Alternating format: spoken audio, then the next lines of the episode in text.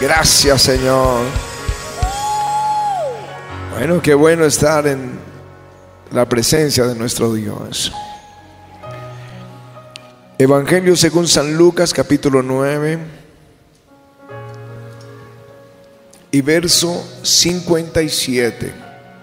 Y dice así el texto, yendo ellos, uno le dijo en el camino, Señor, te seguiré a donde quiera que vayas. Y le dijo Jesús, las zorras tienen guaridas y las aves de los cielos nidos, mas el Hijo del Hombre no tiene donde recostar la cabeza. Y dijo a otro, sígueme. Él le dijo, Señor, déjame que primero vaya y entierre a mi padre. Jesús le dijo, deja que los muertos entierren a sus muertos y tú ve y anuncia el reino de Dios. Entonces también dijo otro, te seguiré, Señor, pero déjame que me despida primero de los que están en mi casa. Y Jesús le dijo, ninguno que poniendo su mano en el arado mira hacia atrás es apto para el reino de Dios. Amén. Y amén. Aleluya. Este último versículo. Y Jesús le dijo, ninguno que poniendo su mano en el arado mira hacia atrás, es apto para el reino de Dios. Amén. Amén. Aleluya. Ese apto en otras traducciones es útil o conveniente. No es útil el que mira atrás, no es conveniente. En el reino de Dios, el que mira atrás. El último mensaje el domingo antes de pandemia del año pasado, o sea, prediqué ese, ese domingo, luego estuvimos en Argentina y regresamos y vino la pandemia. Fue basado en ese mismo texto, como un anuncio profético. Ninguno que pone la mano en el arado y mira hacia atrás es útil, no es conveniente para el reino de Dios. ¿Qué es esto? estaba leyendo un predicador que quiso entender un poquito mejor el texto. Su familia era agricultores, así que fue al campo para ver cómo era el, arado. Le explicaron cómo, y él se fue en una línea recta, tomando el yugo, en vez de bueyes, él lo estaba haciendo y tenía que ir en línea recta, atravesar todo el terreno. Y se concentró, puso su mirada donde tenía que ir y tomó el arado y empezó a llevarlo, a llevarlo, derechito, derecho, sin distraerse. En la mitad del camino paró, se limpió su sudor y miró y vio que venía recto, que había hecho un buen trabajo y continuó. Y él continuó hasta el final. Cuando termina y se vuelve a mirar, venía una línea recta y otra, un desvío. ¿Dónde se cambió el rumbo cuando miró atrás? No fue su intención. Pero a veces cuando miramos atrás, el rumbo comienza a cambiar. Y yo creo que es el momento de levantar nuestra mano al Señor y decirle, Señor, no me permitas mirar atrás. Que yo no desvíe mi camino y yo no pierda mi llamado ni el propósito que tienes conmigo. Alejandro Magno, ese gran conquistador griego, era un joven, valiente, casi que lo vuelven un mito, un dios, su historia, porque fue un gran, gran conquistador. Su ejército no era muy grande, parece que eran 40 mil personas, pero estaba firmemente decidido a derrotar a Persia y conquistar el mundo entero. En las costas de Fenicia, la historia dice que él llegó con su ejército en sus barcos a esa tierra despreciable para ellos y mandó quemar todos los barcos. Y luego le dijo a su ejército, sus barcos están quemados. La única forma de volver a regresar a sus hogares y volver a ver sus familias es que derrotemos este ejército enemigo tres veces más grande y regresemos en los barcos de ellos. Eso se llama avanzar sin mirar atrás. E ir adelante sin mirar atrás. Jesús lo dijo, ninguno que poniendo la mano en el arado mira hacia atrás es útil o conveniente para el reino de Dios. Aleluya. Cuando lee uno esto, encuentra que los que siguieron a Jesús no eran tibios, eran radicales, estaban decididos. En Noches con Jesús les hemos enseñado acerca de él, los hombres de Dios en la historia, pero el final de estos apóstoles, si es necesario, volvemos a mencionarles cómo terminó Pedro, cómo terminó Pablo, cómo terminó Santiago, Jacobo, cómo terminó cada uno eh, de los apóstoles del Señor. Fieles, firmes hasta el final. Él no va a ir con tibios, Él va a moverse con gente radical por el Señor. Aleluya.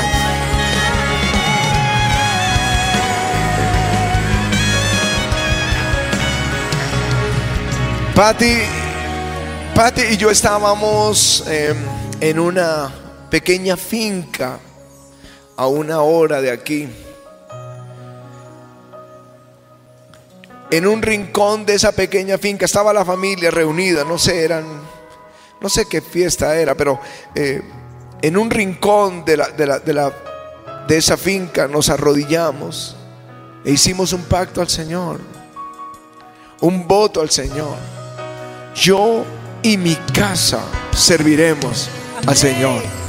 Yo y mi casa serviremos al Señor. No fue del alma, no fue de las emociones, fue radical. Vino no de la emoción, sino de la voluntad. Vamos a ir contigo hasta el final. Han pasado más de 35 años y ni un solo día he dudado de lo que decidimos ese día. Vamos a ir con Jesús hasta el final del camino. Aleluya.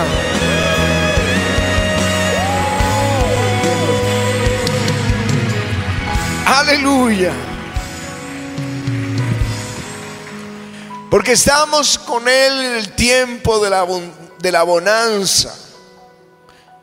Pero en la prueba se conocen los hombres de Dios. Los grandes marineros se forjan en las aguas recias. Amén. El, el, números 14 es un capítulo muy triste de la Biblia, porque el Señor saca a Israel de una esclavitud de 400 años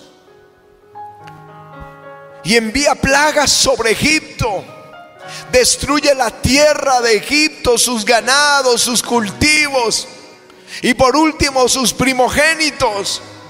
Y con mano poderosa saca esta nación con las riquezas de Egipto. En un solo día, milagros de provisión y sanidad. Por eso ustedes oyen aquí todos los servicios, milagros de sanidad, milagros de provisión. Porque el Salmo 105 dice que Dios sacó a Israel, dice, lo sacó con los tesoros de los egipcios y no había ni un solo enfermo entre ellos. Lo sacó,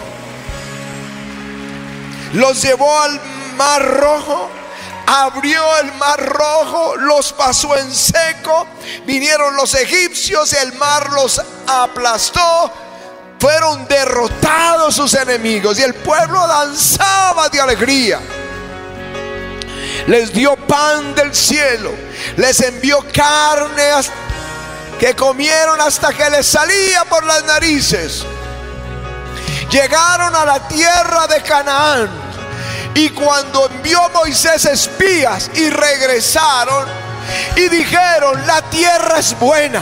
Miren el racimo de la tierra. Fluye leche y miel. Sus ciudades son amuralladas. Sus tierras están cultivadas. Son fructíferas. Pero hay gigantes en la tierra.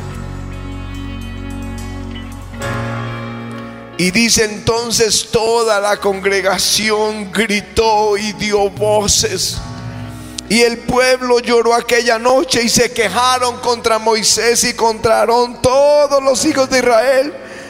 Y le dijo toda la multitud, ojalá muriéramos en la tierra de Egipto o en este desierto, ojalá muriéramos. ¿Y por qué nos trae Jehová esta tierra para caer a espada y que nuestras mujeres y nuestros niños sean por presa? ¿No nos sería mejor volvernos a Egipto? Y decían el uno al otro, designemos un capitán y volvámonos a Egipto. Ninguno que pone la mano en el arado y mira hacia atrás es conveniente en el reino de los cielos.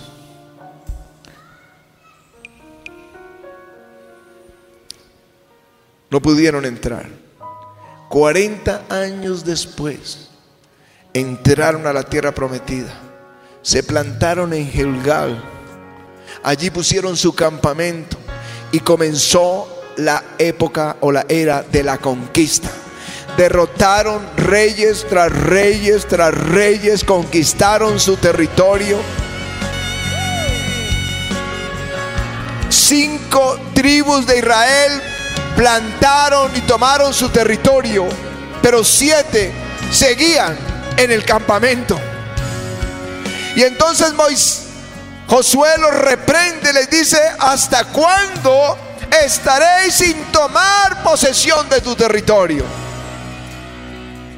No estaban en Egipto, no estaban en el desierto, ya estaban en la tierra de Canaán, pero no habían tomado su territorio. Yo creo que a muchos nos pasa algo igual. Creemos en Jesús y nos conformamos con nuestra salvación. Y el resto de las promesas de Dios.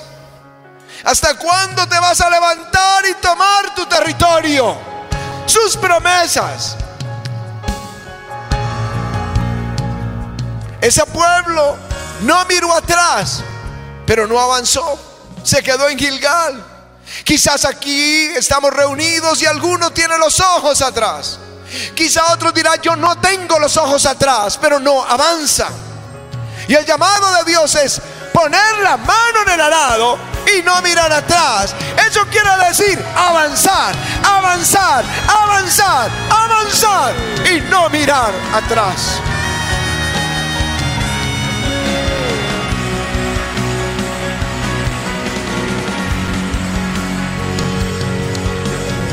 Aleluya.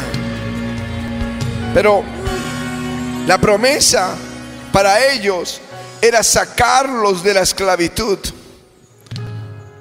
Esa era la promesa. Pero también la segunda promesa era introducirlos en buena tierra. Porque Jehová tu Dios te introduce, dice el Deuteronomio, en la buena tierra.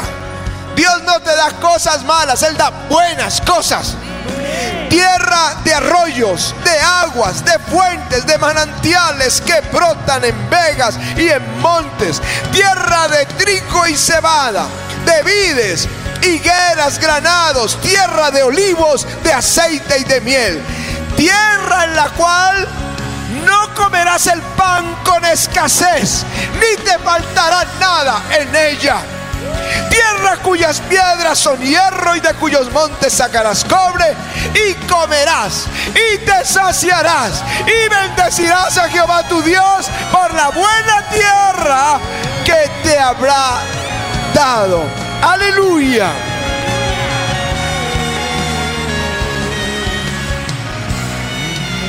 Como creyentes,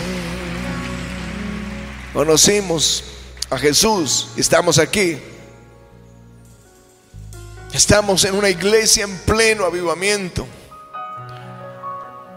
Pero hay muchas bendiciones para ti. El bautismo del Espíritu Santo, los dones del Espíritu Santo, liberación del opresor, salvación para toda tu familia. Por eso vamos en esa misión. Liberación de la ruina, resurrección de los sueños, conquista y un sinnúmero de bendiciones inesperadas tiene Dios para nosotros. ¿Hasta cuándo seréis negligentes para no levantarnos a tomar posesión de toda la tierra, de sus promesas?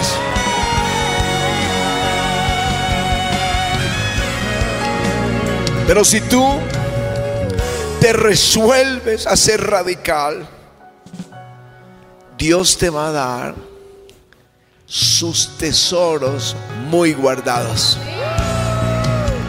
Isaías 45 dice que hay tesoros muy guardados. Job dice, hay lugares cuyas tierras son polvo de oro que los ojos del cuerpo no ven. No, no es para los codiciosos, es para los hijos de Dios. Jeremías dice, clama a mí y yo te responderé y te enseñaré cosas grandes y ocultas que no conocemos. Dios tiene cosas grandes y ocultas.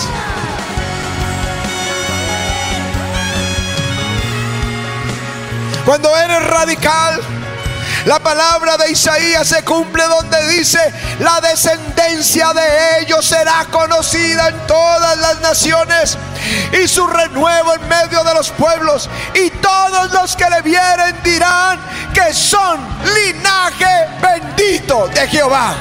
Linaje bendito de Jehová. Aleluya. El bien si eres radical, el bien y la misericordia te van a seguir. Ellos van a caminar contigo. Tú no vas a ir solo, tendrás dos escoltas. Uno se llama el bien y el otro la misericordia. Todos los días.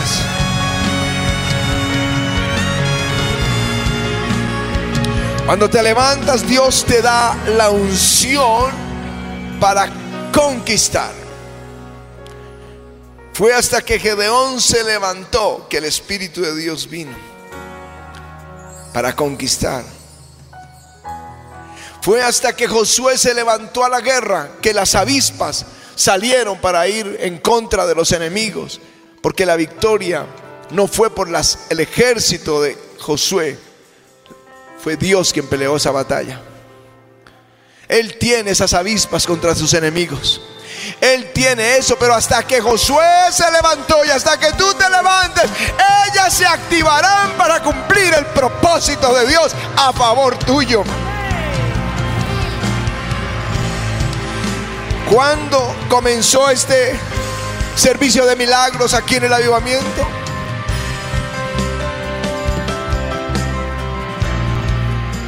El servicio de milagros aquí en el avivamiento no comenzó porque estábamos orando. No comenzó porque estábamos ayunando.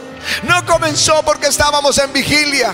Comenzó cuando nos levantamos y citamos a todos al centro de convenciones a un servicio de milagros.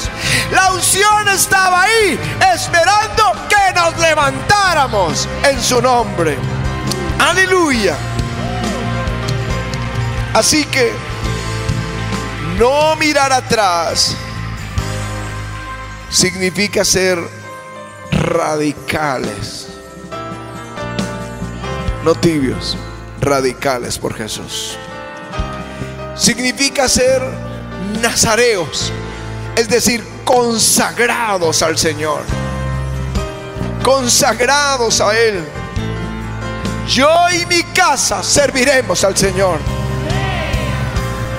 Significa obediencia que viene de oídos. Significa oír a Dios y guardar lo que Él te dice. No mirar atrás significa perdonar. Cuando alguien no perdona es porque tiene el corazón atrás en la ofensa. Y no puedes avanzar.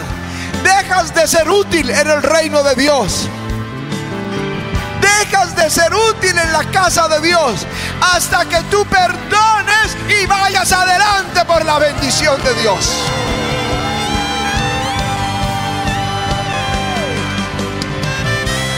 Significa no mirar atrás.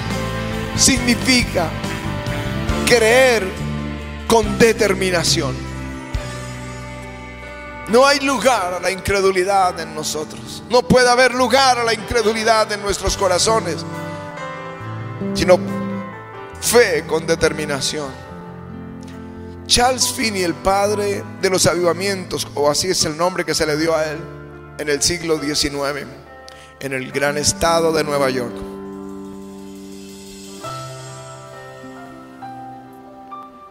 Era un abogado que conocía las escrituras, pero no se había convertido. Y un día se determinó, decidió, hoy me voy a convertir a Cristo o voy a morir en el intento se internó en el bosque,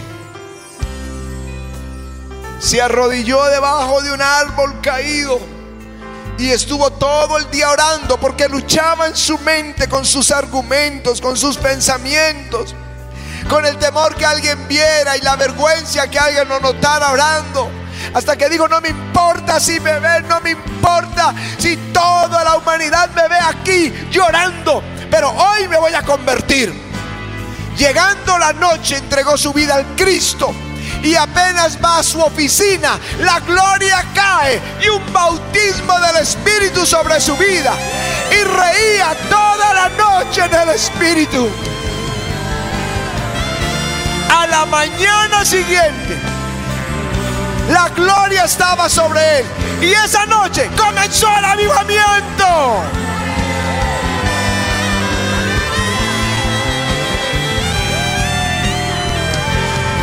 Cuando se determinó a creer, vino el avivamiento. Lo esperaba un avivamiento.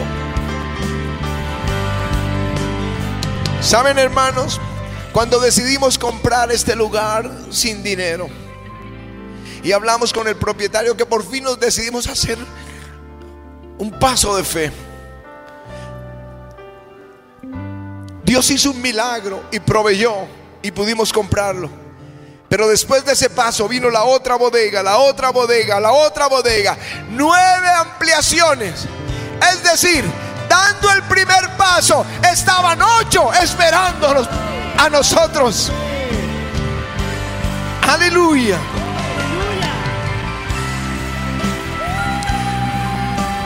Cuando resolvimos con en nuestra familia, cuando resolvimos con Patty que íbamos a vivir para Él, que no nos renunciamos si es necesario a, cualquier herencia, como ciertamente lo hicimos. No nos importa si vamos a ser miserables, pobres el resto de nuestra vida, pues no entendíamos las promesas de la bendición. Pero vamos a vivir para ti. Enseguida comenzó la bendición. Cuando tú eres radical, entras en territorio en el que tú no conoces, donde serás llamado tierra deseable. Linaje bendito de Jehová, donde los tesoros no conocidos vendrán a ti. Radical es pelear la bendición como Jacob. Si no me bendices, no te voy a soltar los jóvenes en Cuba, el pastor Ricardo, el obispo Ricardo Pereira, era pastor de una iglesia en Pinar del Río. de una iglesia metodista para quienes el bautismo del Espíritu Santo y los dones ya no eran para esta época. Eso era su teología. Pero los jóvenes habían escuchado de amigos carismáticos y pentecostales que había un bautismo del Espíritu Santo con una señal evidente de hablar en lenguas. Y le dijeron al pastor, pastor, nosotros queremos orar esta noche en, la iglesia hasta que el Señor nos bautice con su Espíritu. Y él pues los dejó entrar, era de noche, y se fue a ver televisión a su casa. La habitación pastoral estaba en la misma iglesia. Y estaba ya viendo la televisión con su esposa. Y el Espíritu Santo le dijo, tus jóvenes están orando y tú aquí durmiendo y viendo televisión. Entonces él fue hasta el templo y se sentó en la silla de atrás y esperó por una hora. Y ya le dijo, ya jóvenes, váyanse a sus casas, vámonos a dormir. Y ellos dijeron, de aquí no nos vamos hasta que Él nos bautice con el Espíritu. Pasó otra hora y ya Él se molestó y les dijo, van saliendo ya todos, pero no querían salir. Se botaron al suelo y no querían salir. Y le tocó arrastrarlos de los pies por todo el templo y los sacaba. Cuando venía por el siguiente ya iba llevándolo, el primero se paró y volvía y se metía. Enojado se sentó atrás y de pronto el lugar se llenó de gloria y el Espíritu vino sobre esos jóvenes. Comenzaron a orar en lenguas.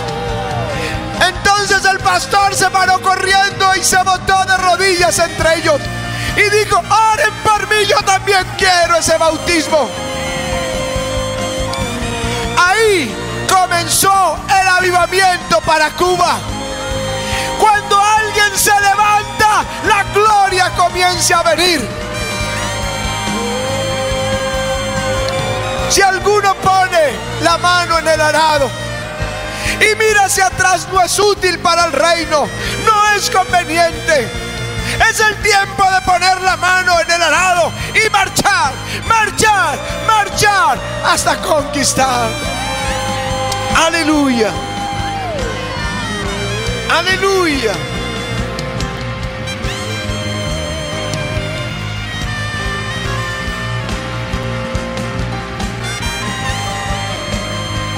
La pandemia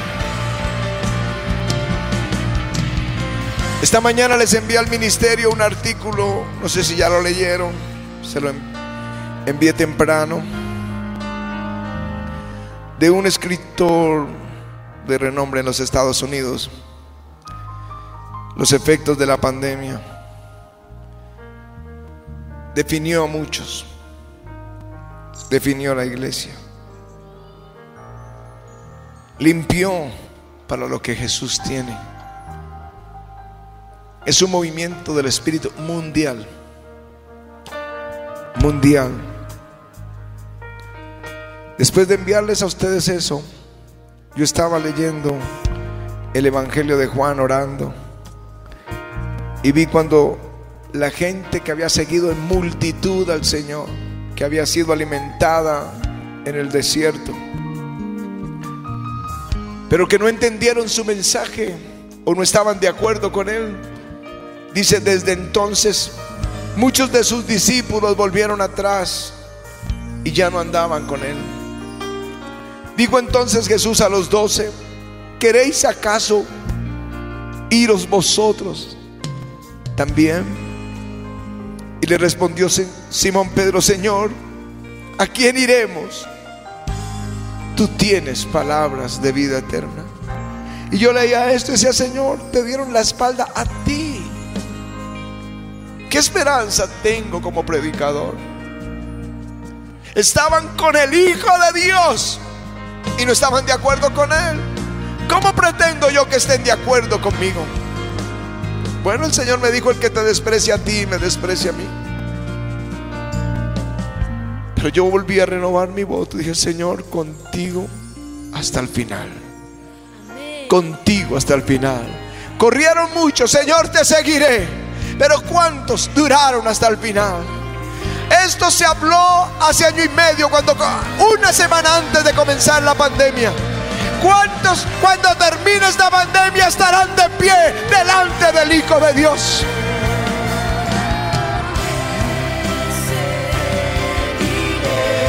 Seguiré hasta el final.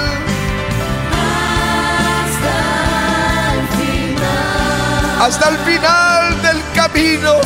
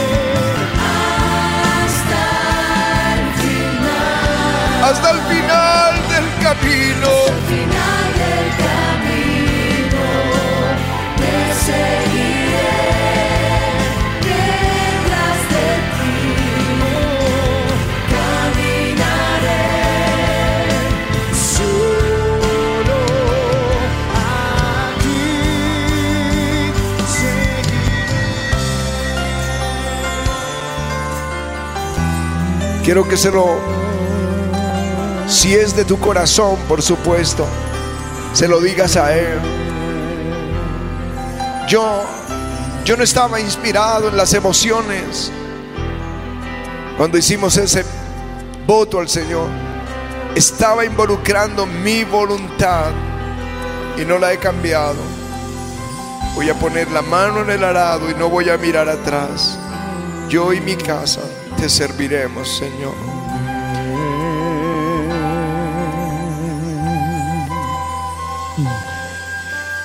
Díselo a Él.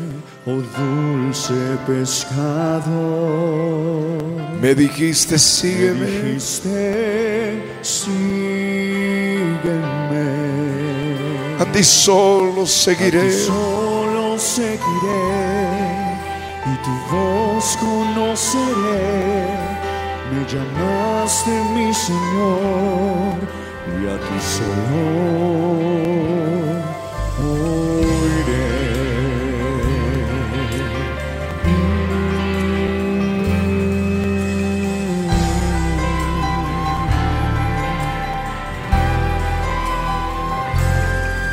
Me llamaste, oh dulce pescado. Me dijiste, sígueme. Sígueme, A ti solo seguiré. a ti solo seguiré. Tu voz conoceré. conoceré. Me llamaste, mi Señor. Llamaste, mi Señor. A ti solo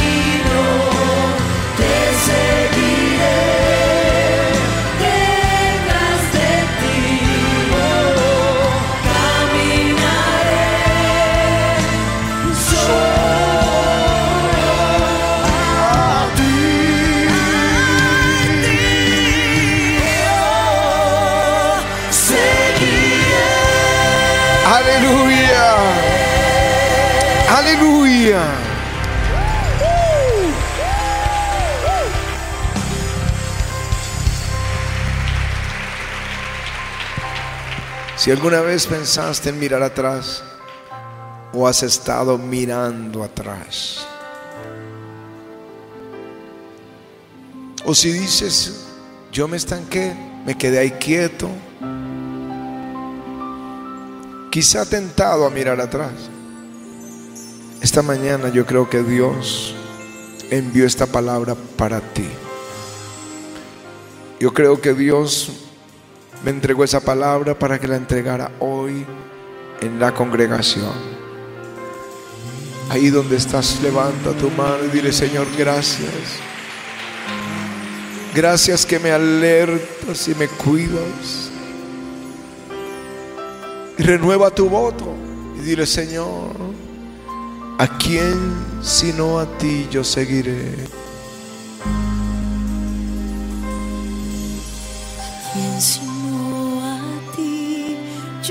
Seguiré. Dile, detrás de ti Detrás de caminaré. ti Caminaré. Dile una vez más, ¿a quién sino a ti? Yo seguiré. Pídele perdón, Señor. Detrás ¿A quién más vamos a ir si solo tú tienes palabras de vida eterna? yo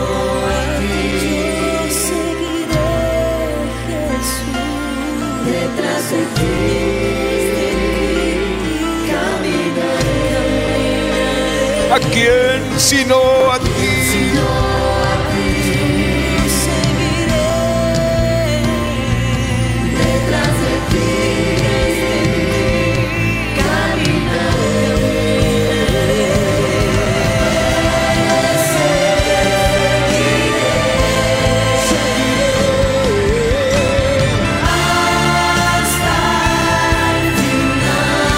Hasta el final del camino.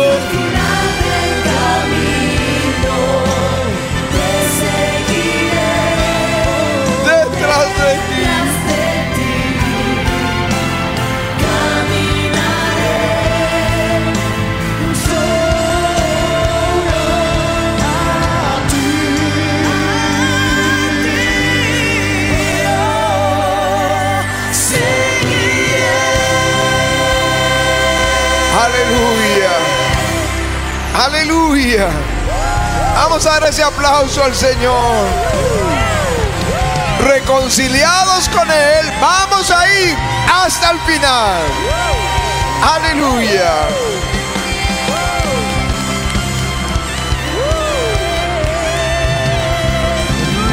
Aleluya.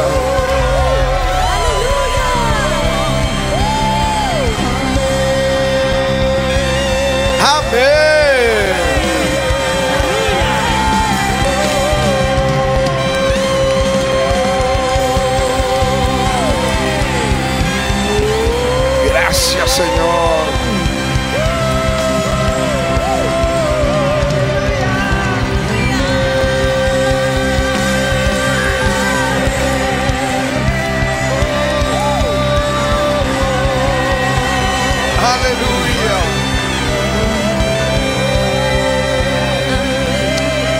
Gracias, Señor. Amén. Amén. Démosle gracias al Señor. Dios levante un poderoso ejército entre nosotros. Amén.